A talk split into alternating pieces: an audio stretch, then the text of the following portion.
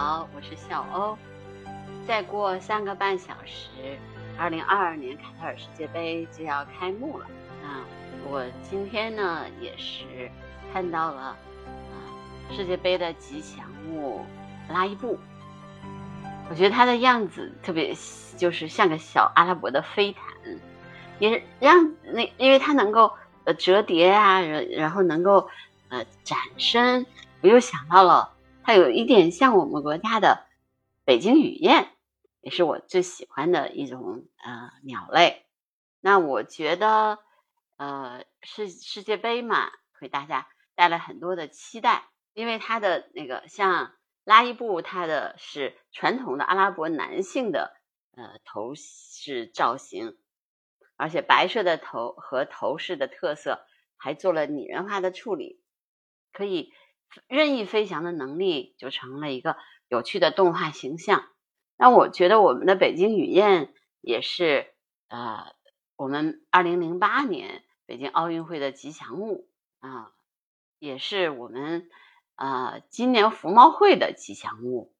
那我就觉得这个雨燕其实是一一个，也是一个非常有趣的鸟类。那么我们在世界杯开幕的时候，呃，看到了飞那个拉伊布，那么我也来再给大家聊聊雨燕吧。北，我觉得作为北京人，我们对雨燕都有一种特殊的感情，我们都叫它楼燕儿。后来呢，就是奥运会吉祥物的福娃妮妮，其实是根据北京那个老北京的那个风筝，然后来做出来的。它也雨燕也是世界上唯一的以北京命名的这个鸟类，就是它叫普通雨燕北京亚种。那个拉丁文我真的不会念，但是拉丁文的最后的是 Peking 啊，就是北京。所以呢，这个燕京文化的那个燕也是。有这个雨燕的含义的，那么雨燕呢，也是是被称为是北京城的精灵。那今年也是被选为北京市民最喜欢的鸟类之一，所以它是一个北京的特殊的一个生态符号，也是一种活态的文化遗产。那么我们说，有些文化遗产叫世界文化遗产，它是古建筑呀，对吧？它是一些风景。与北京语言作为一种活的文化遗产，它也是一一种活的精灵，可永远都代表呃我们的北京，也能永远代表我们的中国。一直有朋友在问我说，为什么雨燕特别喜欢扎堆北京呢？因为雨燕呢，它属于攀禽，朝四个脚趾头啊都是朝前长的，所以它不根本就抓不住树枝，它只能在悬崖峭壁啊石洞上攀爬。我的北京的古建筑恰好满足了他的这些需求，从紫禁城啊、天坛呐、钟鼓楼啊、箭楼啊，那么这些旧式的皇家的古建筑，飞檐翘角，然后梁檩园纵横交错，形成了一个一个的洞穴，就为北京雨燕提供了理想的聚集的场所。主要因为雨燕停下来就是为了繁殖，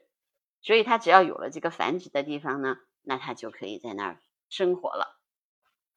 但是而且呢，就是雨燕，因为它是没有办法直接用脚协助起飞的，所以它其实就是落下来，落下来以后，然后借着那个呃那个高的建筑的那个力量，再往下飞翔，就飞起来了。呃，我们国家就是高楼大厦的这种建筑比较多了，特别是北京。有雨燕呢，有的有的地方又做了一些网，防止雨燕进去，对古建筑有有这个这个影响，所以雨燕的数量就减少了。但是呢，这两年呢，就是我们国家又比较重视这些鸟类的保护啊，然后也把这些网都去除了，所以现在的北京雨燕的数量还是比较多的，差不多应该有呃一万只左右。雨燕去还来，闲虫未除时。落花人独立，微雨燕双飞。特别是在清晨的时候，如果你开着车啊路过那个地方的话，你就能听见他们的叫声。红墙碧瓦，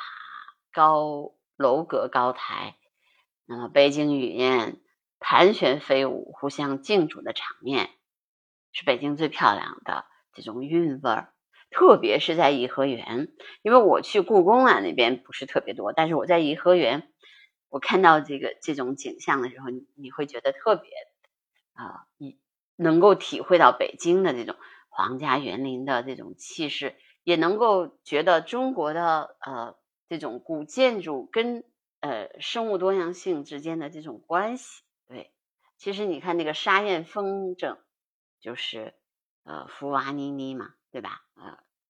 我就觉得，所以呢，很多人都认为说北京的雨燕是一种吉祥的象征。尽管它这个不能这个在地上跑，但是它可以有超速的飞行能力。它的飞行记录可以达到每小时一百一十一点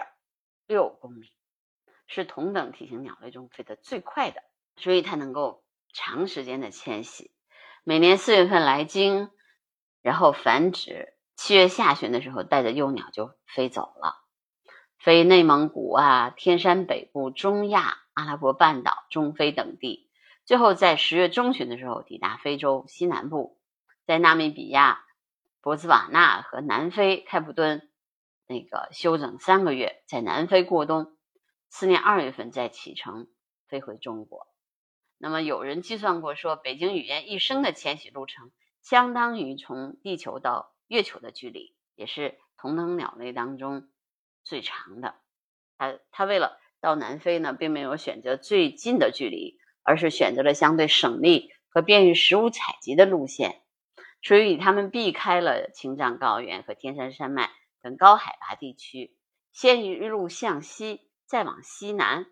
而且远离海洋。这个道路呢，跟“一带一路”有部分的重合，而且它是吃虫子的鸟一。在迁徙的过程当中呢，也为沿途国家呢控制虫害、维护生物多样性。沿途的湿地也为他们提供了栖息地和食物。所以呢，北京语院也被称为是一带一路上的生态合作大使。所以今年其实有一个高考的题目，呃，就考了这个北京语言。呃，世界杯马上就要开始了，大家好好看世界杯。